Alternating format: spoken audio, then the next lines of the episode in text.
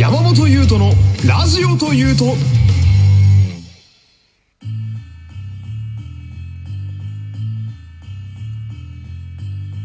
山本優斗のラジオというと第75回よろしくお願いします。えー、どうやら関東、まあ東京はですね、えー、今日、えー、梅雨入りが発表されたようで、まあ今日がですね、その割にはえらい晴れてて、でも風はめちゃくちゃ強くて、で、雲がこう分厚いっていう、いかにもこう、夜にはね、こう、ブワーっと強い嵐が来そうだなっていう、そんな感じの天気になってまして、あの、風がめちゃくちゃ強くて今。あのもしかしたらちょっとこうね、あの、今喋ってる間も窓がガタガタと揺れることがあるかもしれないので、まあね、そういうことがあったら今日は風が強いんやっていう風に流していただいて、まあ今日はですね、あのまあいつもこう大体前振りをちょっと喋った後に、こう、まあタイトルの本題を喋るっていうパターンで大体やってるんですけれども、今日はまああの大きめの話題2つでね、まあ2本立てでいこうかなと思ってまして、でまあまず1個目なんですけれども、まあこの話はですね、うん、なんというかこう、まあ作戦会議みたいなところがありまして、まあっていうのもね、その、まあ私、このラジオを始めまして、まあ大体2ヶ月ぐらいが過ぎたところで、で、配信した数だけで言うとね、もうあの、80本ぐらい近かったりなんかして、まあおかげさまでありがたいことに、まあいろんなこう、レスポンスとか反応とか皆さんがくれるので、まあ楽しくこう、毎日飽きずにやれてるわけなんですけれども、なんかこう、もうちょっとこう、まあラジオっぽくしたいなというか、まあこう聞いてくださってる方がね、こう、まあラジオのあの良さじゃないですけれども、こう、やっぱラジオって、そう聞いてる人がすごい近くにいるように感じたりとか、やっぱ自分のこう、なんていうのかな、こう同じぐらいの目線で喋ってくれたりするのが僕はラジオのいいとこやなと思ってて、で、こう、そういうラジオっぽさっていうのをもうちょっと出していきたいのどうしようかな、っつって。で、まあその番組を面白くするという意味でも、まあ毎日こう、うんうんと考えているわけなんですけれども。で、まあその、毎日ね、欠かさず今トークの練習も兼ねてずっとラジオ聞いてるんですけれども、あのまあ山里亮太さんね、南海キャンディーズの山里さんのラジオとか、あとは伊集院さんですね。伊集院さんのラジオとか聞いてるんですけれども、まあやっぱこういう人らのその一人喋りっていうのはね、もう永遠に聞いてられるわけですよ。まああの人らはこう、なんていうのかな、こう、口というか、その口というか喋りというか、その、やっていること、喋ってることがそのまんまもう作品というかね、もう出てくるものがそのまま人様に見せれるようなものになってるなと思って。で、やっぱりその、お二人のラジオを聞いてると、こう、リスナーと結構やりとりしてるのが、やっぱ上手いなというか、こう、メールのさばき方というか、まあ、お便りに対してこう、ツッコミを入れたり、こう、いやいや、お前久しぶりだな、みたいな、こう、やりとりなんかやってみたりして、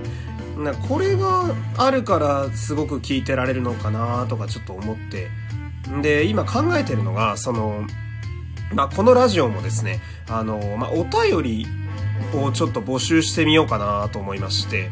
なんか、まあ、ラジオといえばお便り、まあ、普通おたみたいなコーナーなんてもう、つきものですけれども、あの、75、6回もこう配信しておいて、意外とここにたどり着くまで長かった気がするんですけれど、あのまあどうにかしてこう聞いてくださってる方とかあとはまあ普段聞いてない方でもこうオープンにこうまあ意見とか質問とかまああとまあお悩み相談とか私でよければみたいな感じなんですけどができる場所があるとまあ普段その聞いてない方でも今日はちょっと聞いてみようかなとかあとはまあそのラジオを聞く動機として、俺のメール読まれてるかなとかって、まあ普通のラジオだとよくあると思うんですけど、そういうのもちょっと狙えるかなと今思ってて。で、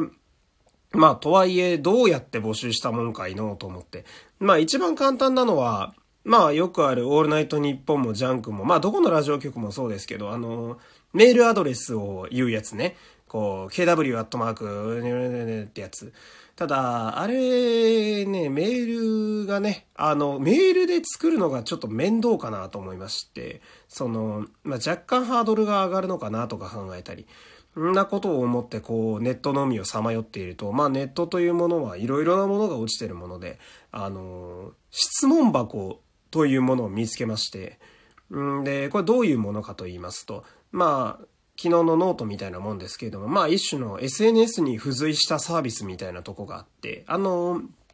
まあ、質問箱っていう名前のまんまなんですけど、要はあの、匿名で質問とか意見とかを送れて、で、それに対して答えていくっていう。で、それで SNS が連携できるので、まあ、例えば、まあ、あの、モデルの方なんかだとインスタグラムとかでこういう、あの、一緒にやってたりとか。んで、まあ、ツイッターでね、あの、メインでやって、そのツイートとして答えを喋ったりっていうことができて、で、これを、質問箱を設置しておけば、まあ、この、これについて答えたのが次の回ですみたいな感じで配信してもしできるんやったら、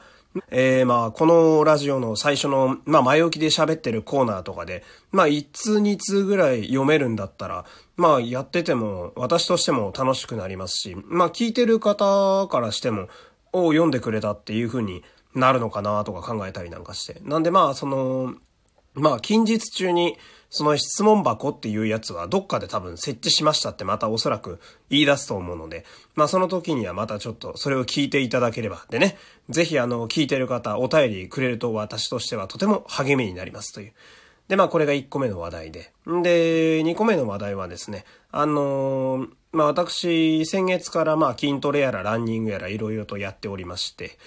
で、まあやっぱり自然とこう、なんていうのかな、一番効率よく体を鍛えるにはっていう風にだんだんとこう調べていくように なるんですよ。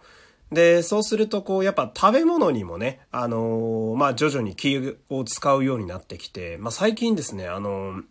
まあ食べ物とかって必ずあの、成分表が書いてあるじゃないですか。で、あれを見てね、あの、タンパク質高めのものを結構食べるようになっていて、で、そうすると、やっぱりこう、自然と、まあ、タンパク質、つまり、まあ、英語でプロテインですけれども、タンパク質が多めのものを食べていくとですね、まあ、食事が結構似たようなものになってくんですよ。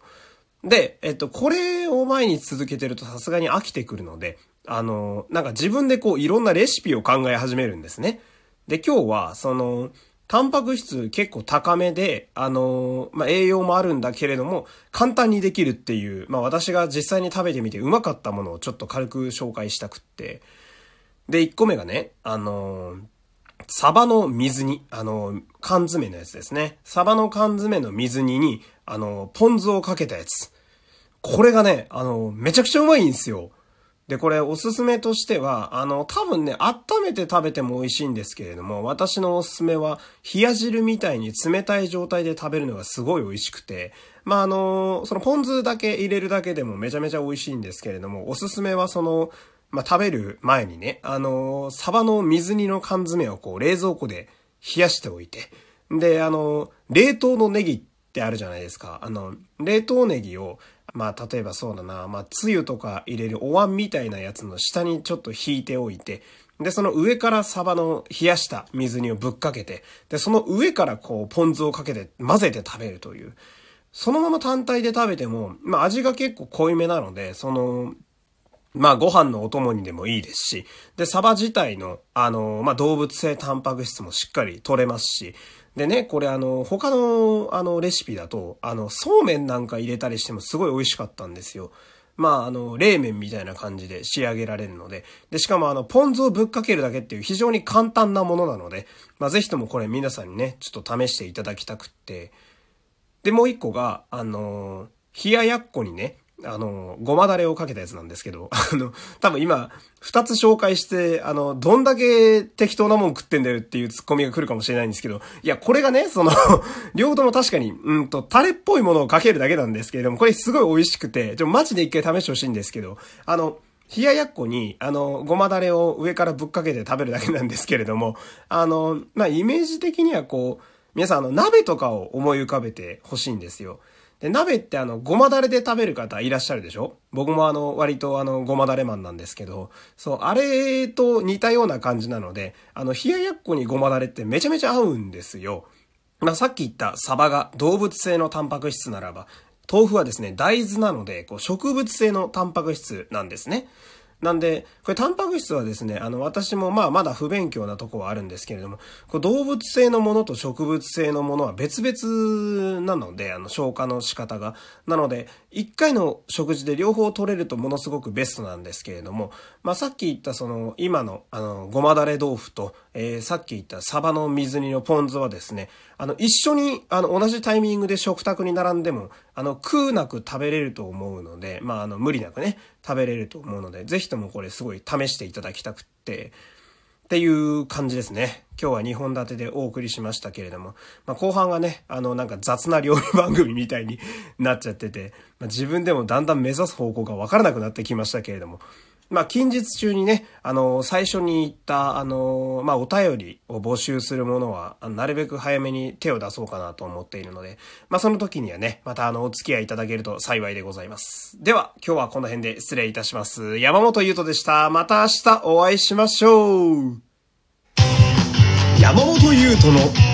ラジオというと、